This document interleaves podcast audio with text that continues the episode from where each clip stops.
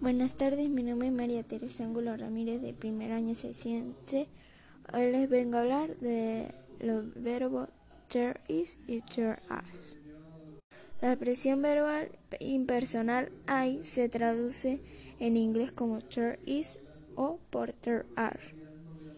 Se usa there is cuando se habla de I en singular y there are cuando se habla en plural. There are not growing trees in my yard. There are two chocolate cakes for my birthday. There is not a white cat in the park.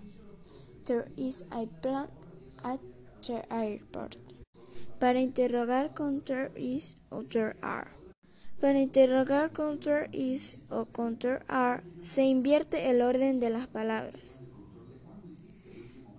Por ejemplo, Is there a letter for me? Are there any books?